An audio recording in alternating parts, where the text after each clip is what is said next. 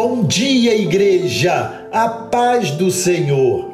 Amados, vamos iniciar esta semana com a leitura de um texto que move profundamente o nosso coração sempre que meditamos no grandioso amor de Deus. Refiro-me ao capítulo 8 de Romanos, mas quero ler apenas os versos 38 e 39, convidando você a que o faça comigo. Porque estou certo de que nem a morte, nem a vida, nem os anjos, nem os principados, nem as coisas do presente, nem do porvir, nem os poderes, nem a altura, nem a profundidade, nem qualquer outra criatura poderá separar-nos do amor de Deus que está em Cristo Jesus, nosso Senhor. A mensagem que passo a compartilhar com você é um devocional escrito pelo pastor Josias Moura, pastor da Igreja Betel Brasileiro, em João Pessoa, Paraíba. O amor de Deus foi totalmente provado para nós quando ele enviou Jesus para morrer na cruz em nosso lugar. Foi esse amor que pagou o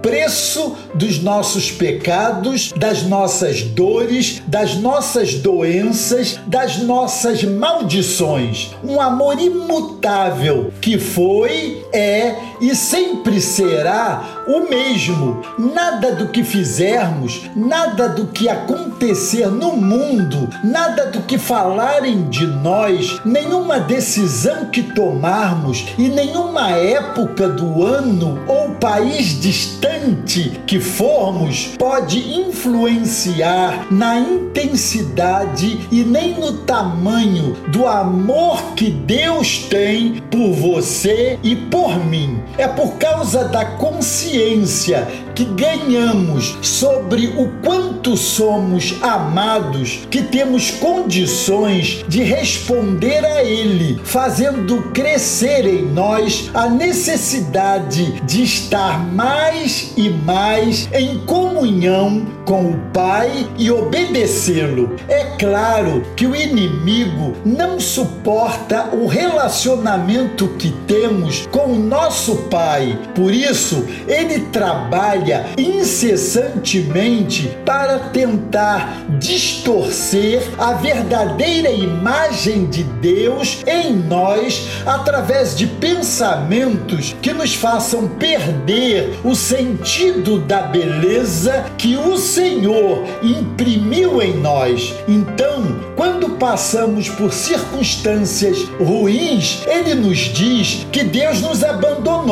Quando erramos, ele nos acusa quando parece que algo saiu do controle das nossas vidas, ele nos sugere que estamos sendo envergonhados. Enfim, o diabo sempre vai tentar contradizer o amor de Deus, porque ele quer nos distanciar do nosso Pai. Porém, Deus e o seu amor são perfeitos que nada nem ninguém pode mudar o que já foi feito na cruz do Calvário por nós. Nunca duvide do amor de Deus. Esse é o desafio e o apelo que faço a você. Creia nele, aceite-o de forma genuína e desfrute do que Jesus fez por você. Quero orar com você. Pai, que bom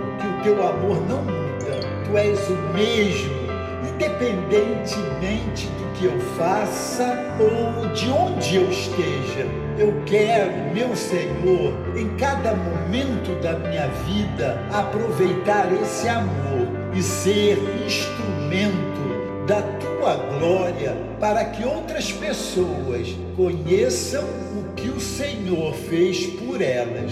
Em nome de Jesus. Amém. Deus os abençoe.